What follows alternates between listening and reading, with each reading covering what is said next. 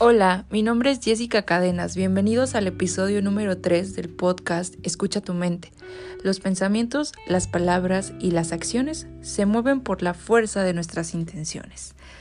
Fíjate que estos audios son el complemento de un taller que tengo para adultos y para adolescentes. Y estoy de verdad muy emocionada de leer las respuestas. Me provoca mucha motivación y muchas ganas de seguir en este proyecto porque sé que nos está ayudando a todos. Si llegaste a este capítulo es porque nos has escuchado previamente. Si no es así, recuerda que es muy importante tener un espacio en donde puedas escuchar y hacer las visualizaciones y los ejercicios de este podcast.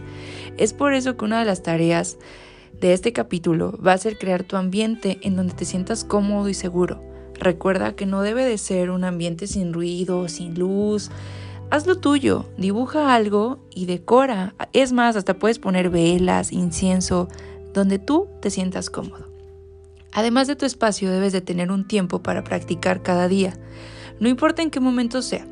Para la mayoría de las personas, levantarse 20 minutos antes todos los días es la mejor forma de ser constantes. Sin embargo, en estos tiempos de COVID y de contingencia ha sido muy difícil encontrar una motivación. No sé si a ti te pase, pero te pido que estos audios sean tu motivación para hacer diferentes tus días. Recuerda que es muy fácil que tu mente rechace todo lo nuevo, ya que es mucho más fácil trabajar con los hábitos malos y viejos. Y estás aquí para reestructurarte. Eso que no te gusta va a cambiar, pero esto implica esfuerzo, disciplina y dedicación. Es importante que sepas que cada trabajo que estamos haciendo al escuchar y al conocernos va a remover muchos sentimientos, muchos pensamientos que tal vez habías dejado muy, muy dentro de la mente. No te asustes, libéralos, cuestiónate, escribe, esa es la mejor manera de entenderte y saber cómo actuar. Ahora sí, en este capítulo vamos a platicar sobre qué son las intenciones. Aunque no seamos plenamente conscientes de ellas, las intenciones impulsan efectivamente nuestros actos y determinan sus consecuencias.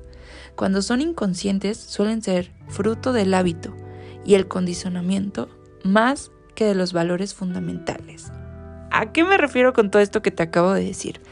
Es como si nosotros decidimos amarnos y aceptarnos tal cual somos, pero cada que nos vemos al espejo nos decimos cosas como qué fue estoy, qué gordo, este pelo está horrible. La intención natural es amarte. Sin embargo, lo que está haciendo tu mente es sabotearte. Esto es lo que vamos a empezar a trabajar en este capítulo que tus intenciones estén conectadas con tus acciones. Para poder conectar y equilibrar las intenciones es necesario aclararlas y alinearlas con los valores fundamentales de tu vida. Esta estrategia es importante para el equilibrio emocional.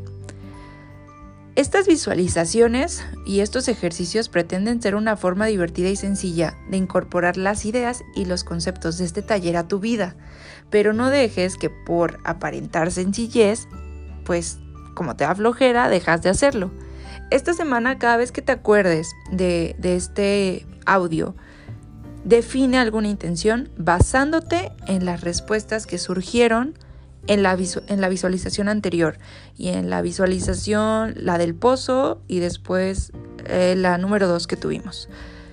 Por ejemplo, podrías decidir intentar ser más amable, más paciente, más compasivo, y te sugiero ponértelo todas las mañanas. Si te sirve de ayuda, escribirlo en una nota, como en una nota adhesiva o en un post-it, y colócalo donde puedas ver. Si te olvidas de conectar con tu intención a primera hora de la mañana, puedes recordarlo después en cualquier momento. Puedes usar tu celular como alarma, puedes utilizar un montón de post-its y llenar tu casa de post-its.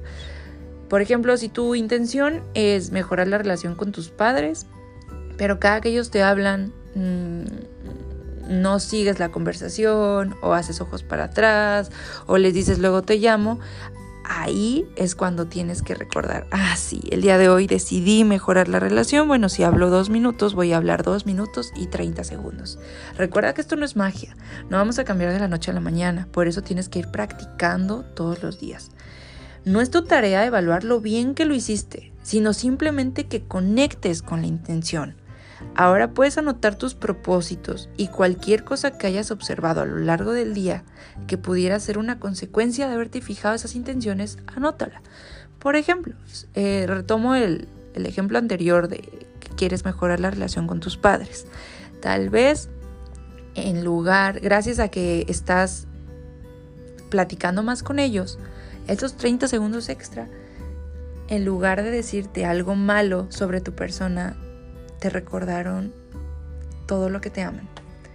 Y entonces esa sería una consecuencia agradable para tu persona, que te causa paz y bienestar.